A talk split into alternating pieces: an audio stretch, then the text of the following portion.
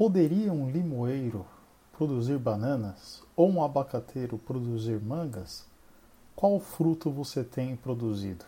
Para saber mais, continue conosco em mais um Palavra do Dia.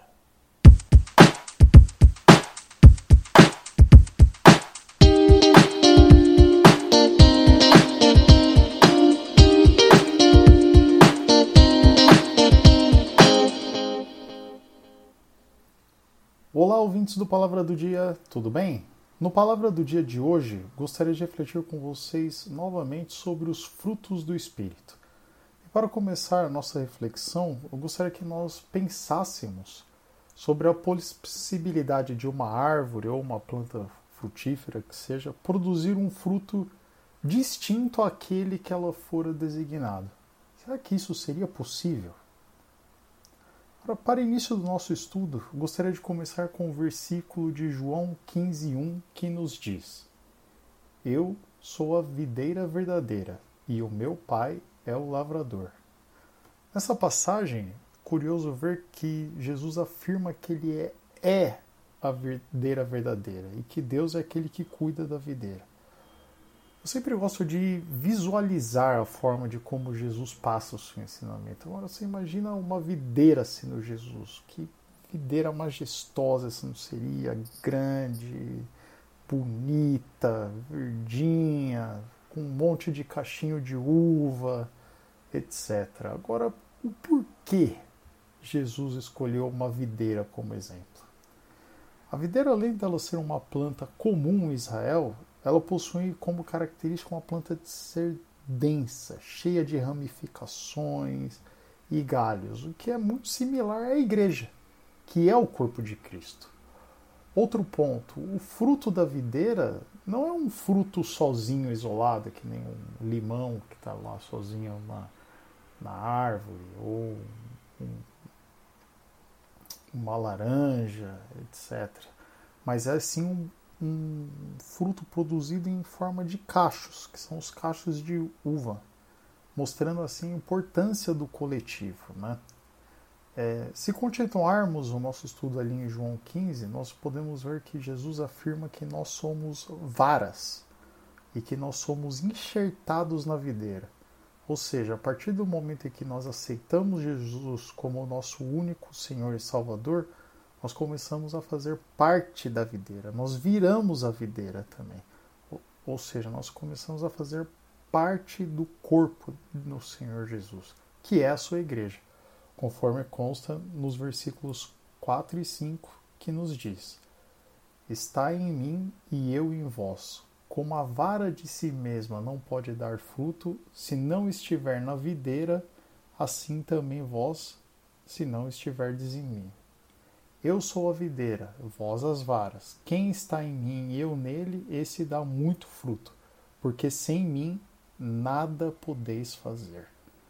Ora, se fazemos parte do corpo de Jesus, os frutos que devemos produzir são aqueles que estão em Gálatas 5:22, que nos diz: "Mas o fruto do espírito é amor, gozo, paz, longanimidade, benignidade, bondade, fé, mansidão, temperança.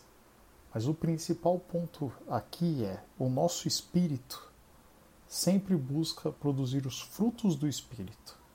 Entretanto, devemos estar vigilantes, pois a nossa carne militará, lutará contra o espírito, conforme está escrito lá em Gálatas 5,17, que nos diz: porque a carne cobiça contra o espírito, e o espírito contra a carne. E estes opõem-se um ao outro para que não façais o que quereis. E os frutos da carne aqui, descrito lá descrito em Gálatas 5, 19 e 21, tem como consequência que aqueles que os cometem não herdarão o reino de Deus. Então, essa é uma maneira de ver e se policiar contra os frutos da carne.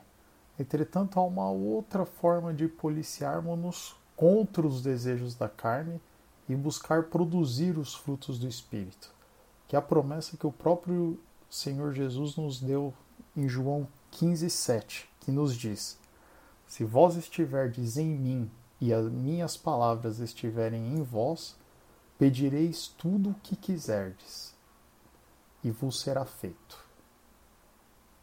Desta forma, eu vos encorajo que, junto comigo, busquemos cada vez mais a presença do Senhor Jesus sobre as nossas vidas.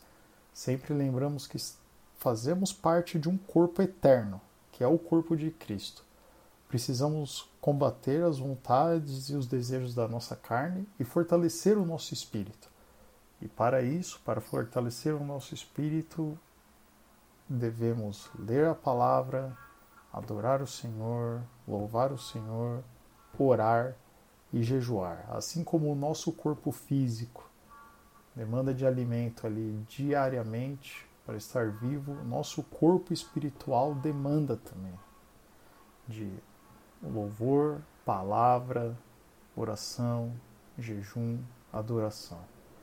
E caso você esteja escutando essa mensagem pela primeira vez e deseja que na sua vida sejam produzidos bons frutos, deseja participar do corpo de Cristo, eu te convido a entregar a sua vida a Ele. Peça para que Ele escreva o seu nome no livro da vida e procure uma igreja para fazer parte do corpo de Cristo. Que o Senhor nos abençoe, tenha misericórdia de nossas vidas todos os nossos dias.